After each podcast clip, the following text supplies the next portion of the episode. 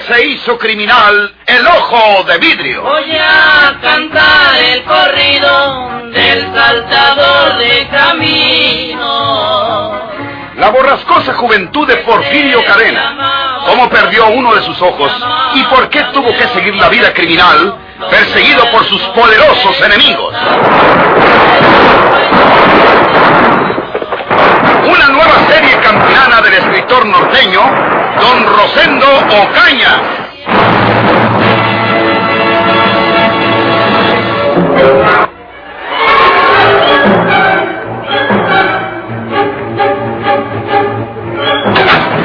Usted, usted, usted no, no me mate, no, no me mate.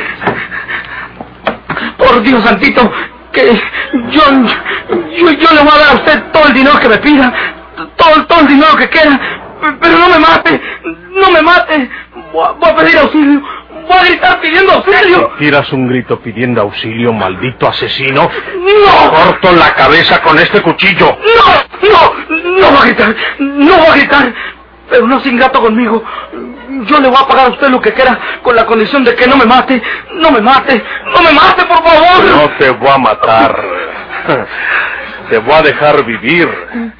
Pero con la condición de que me digas cómo mataste tú a, a, a mi hermana, María Jesús. ¿Usted es Porfirio Cadena? Eh, entonces, ¿usted es Porfirio Cadena? ¿Usted es Porfirio Cadena? Yo soy Porfirio Cadena. ¿Se te hace que yo soy Porfirio Cadena? Sí, sí. ¿Y onte el ojo de vidrio? ¿Onte el ojo de vidrio de Porfirio Cadena? ¿Onta? ¿Onta? No sé, no sé, pero... Quiero que me digas cómo mataste a mi hermana María Jesús. ¿Me vas a decir cómo la mataste? Y con esa condición te voy a dejar vivo. Te voy a perdonar la vida.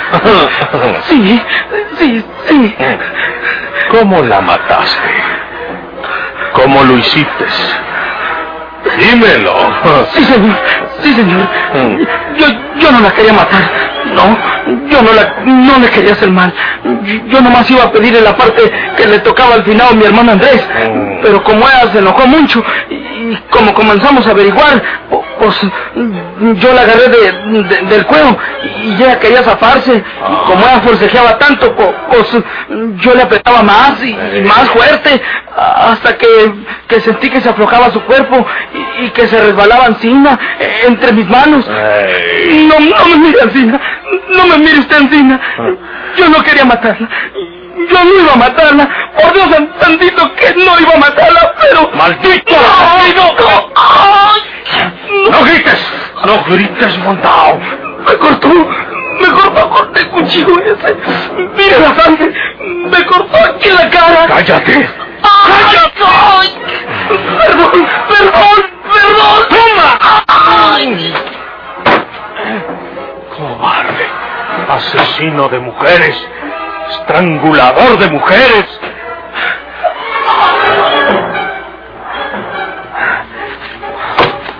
María Jesús,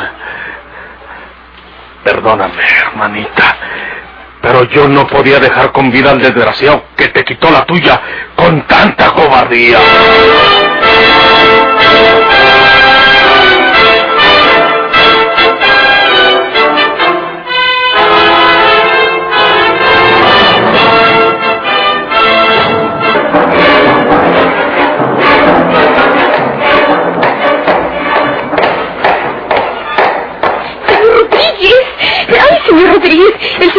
El 14 se fue. Eh, no habrá venido en toda la noche, Carlota. No, señor, porque hay señas de que durmió allí en su cuarto. Figúrese que se llevó las sábanas de su cama. ¿Cómo? Y las de reserva también. Estaban guardadas en el closet. No dejó ninguna. Y me parece que también falta una cobija. Eh, de se va sin liquidar la cuenta. Menos mal que acababa de llegar este. Me aseguró que él se había alojado aquí antes, cuando esto era de Ramón. embustero, consumado embustero. Ay, yo quisiera que fuera usted a ver el cuarto, señor Rodríguez, porque no sé lo que le noto de raro. Parece ¿Cómo, que estuvieron tallando el piso, como si quisieran borrar algunas huellas. Ya ve usted que a veces pasan ciertas cosas en los hoteles con esos clientes extraños? Pues vamos para allá, Carlota.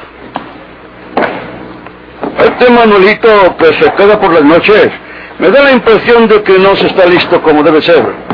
¿Cómo pudo salir del hotel ese hombre con su equipaje y además con las ropas de la cama que se robó? No tenía más que un beliz, uno de esos belices de piel corriente, bastante grande, y no está tampoco en el closet. Se lo llevó. ¿Qué crees tú que hayan estado tratando de borrarlo, de limpiar en el piso, Carlota? ¡Sangre! ¿Sangre? Sí, señor.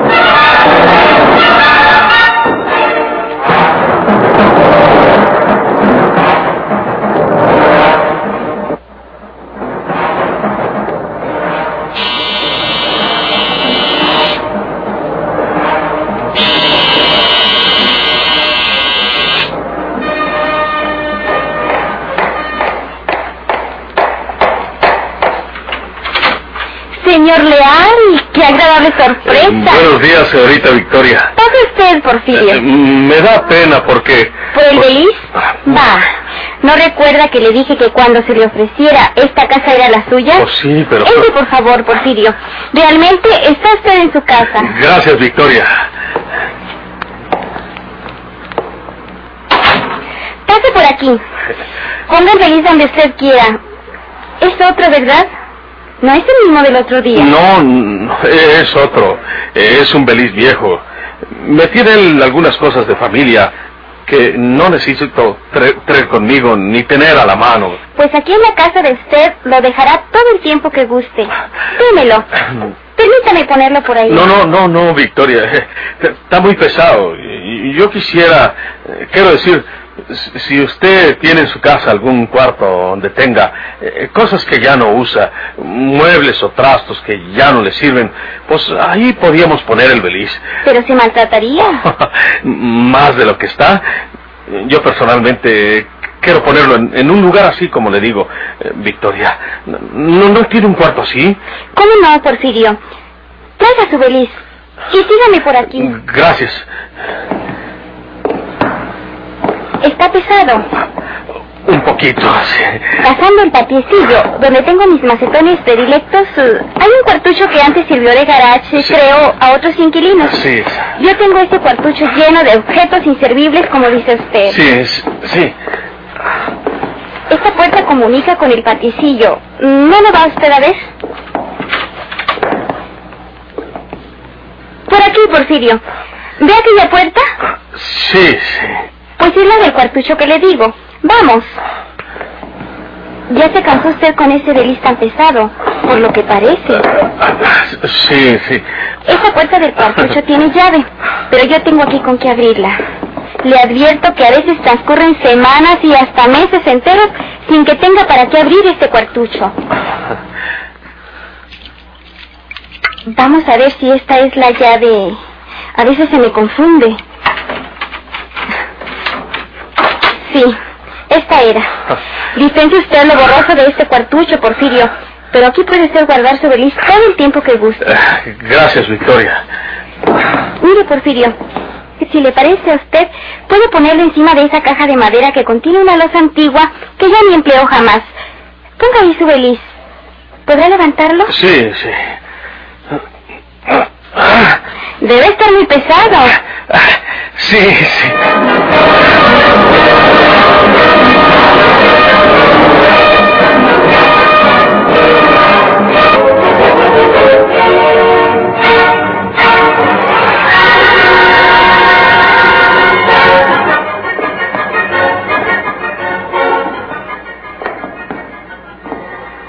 Porfirio Cadena y Victoria Torres, aquella señorita que conoció él en la clínica del doctor Viguri, volvieron a la salita del departamento de ella luego que dejaron el pesado beliz en el cuartucho de Cachivaches. Alrededor de ellos, mientras cruzaban aquel espacio, se levantaban los pisos altos de las otras viviendas. Algunos rostros asomaron para ver a la discreta y solitaria señorita Torres, acompañada de un hombre desconocido, cuyo aspecto no era el de un capitalino precisamente.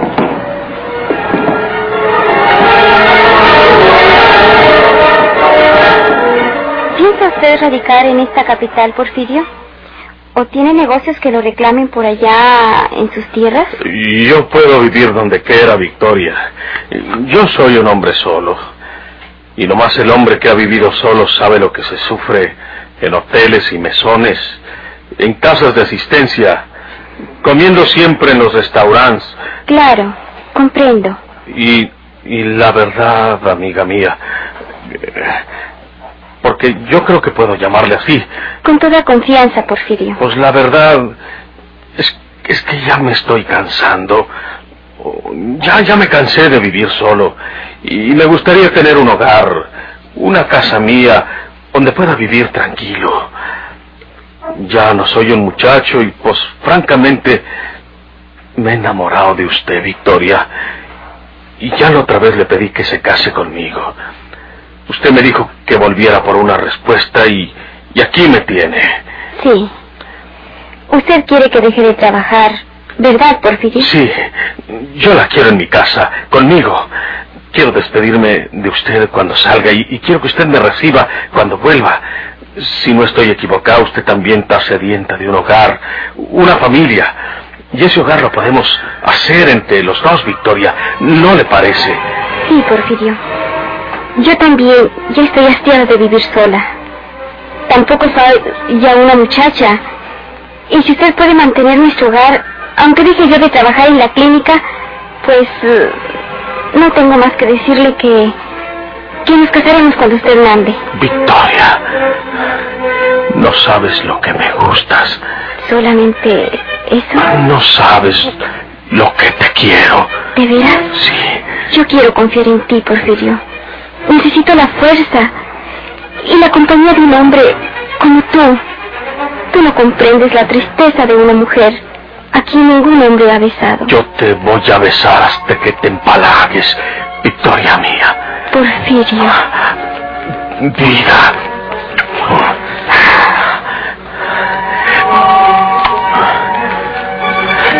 Victoria.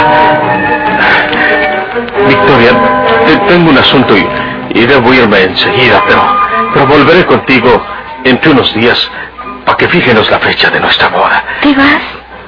Quiero dejar arreglados todos mis asuntos para allá, para venir a casarme contigo y luego nos vamos por ahí, donde seanos muy felices los dos, ¿eh? Sí. Yo le diré al doctor Biguri que vaya buscando una nueva secretaria. Va a extrañarlo.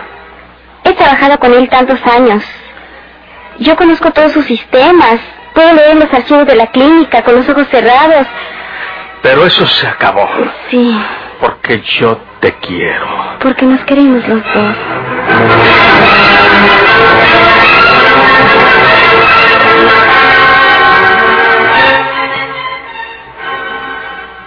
Esta muchacha cree aquí en el piso trataron de borrar algunas huellas que pueden ser de sangre, señor detective.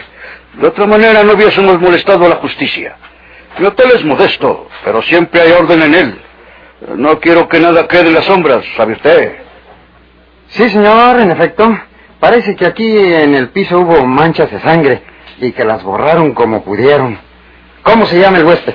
Andrés García. Sí, señor. Al menos ese nombre nos dio. Andrés García.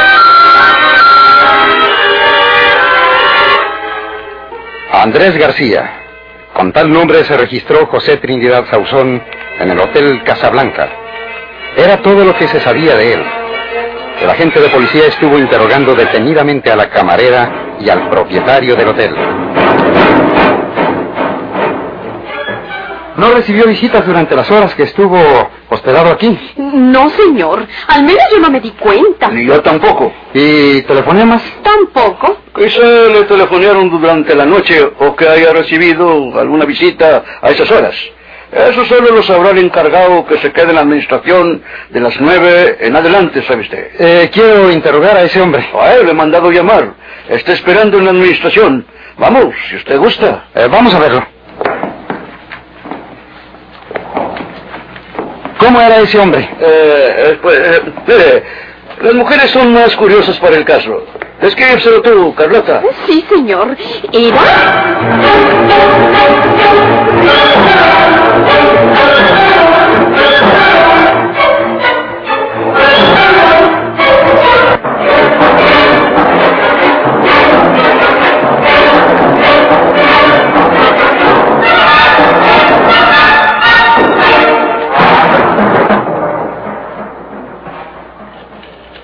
Le dije que no nos llamaríamos por hoy en la mañana.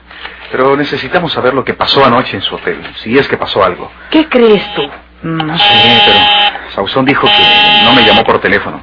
Resulta que me llamó alguien que estuvo imitando su voz. Ahora comprendo que no era la voz au- auténtica de Sauzón. Era alguien que la imitaba. Porfirio Cadena sabe imitar la voz de un viejo. Sí. Hotel Casablanca. Diga usted. Espera. Bueno, Eh, ¿Tiene la bondad de comunicarme con el señor eh, Andrés García? ¿Ese fue el nombre que te dio? Sí. eh, señor, haga el favor de decirme quién le habla. Eh, ¿No está él? Eh, ¿Quién le habla? Eh, sabe, ha- habla Juan, un hermano de él. Me dijo que se iba a alojar ahí. ¿No está? Eh, Pues no, señor. Eh, Si usted es hermano del señor García, tenga la bondad de venir por aquí lo antes posible. Su hermano Andrés no amaneció en el hotel y parece ser que, pues que hay huellas de que algo ocurrió durante la noche en el cuarto. ¿Cómo qué, señor? ¿Un crimen? Sí, señor, un crimen. ¿Va a venir usted por aquí, señor? Lo esperamos. ¿De dónde está usted hablando? Bueno. Bueno. ¿Qué pasó? Nos vamos de este hotel. Y creo que de esta capital. ¿Por qué? Que ¿Qué dicen? Dice que Sauzón desapareció del hotel y que en el cuarto encontraron huellas de un crimen.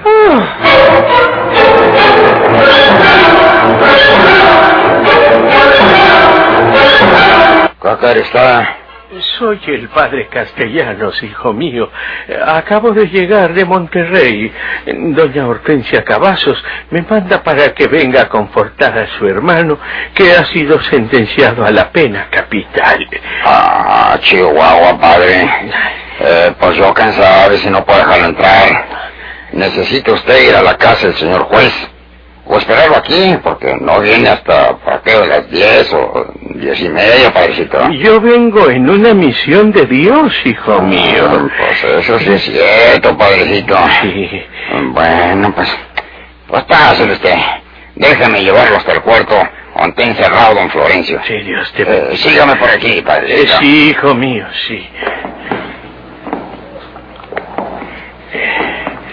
Creo que ya se lo van a llevar para Monterrey, para encerrarlo en la penitenciaria. Ay, sí. Quedaron de mandar por él, pero pues no han venido. Ujú. Aquí el juzgado no tiene gastos para mandarlo, padrecito. Eh, que comprendo, hijo, comprendo, sí.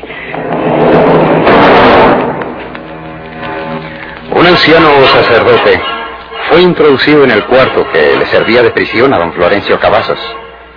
El gendarme los dejó solos y quedó vigilando nuevamente la entrada del edificio.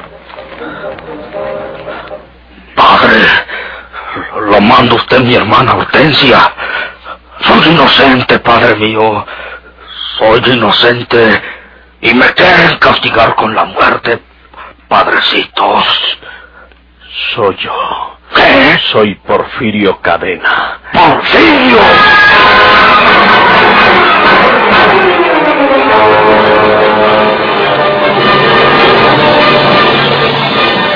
¿Por qué se hizo criminal el ojo de vidrio?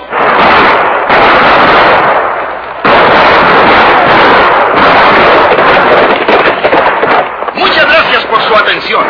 Sigan escuchando los vibrantes capítulos de esta nueva serie rural. ¿Por qué se hizo criminal el ojo de vidrio? Se disfrazaba de arriero para asaltar los poblados.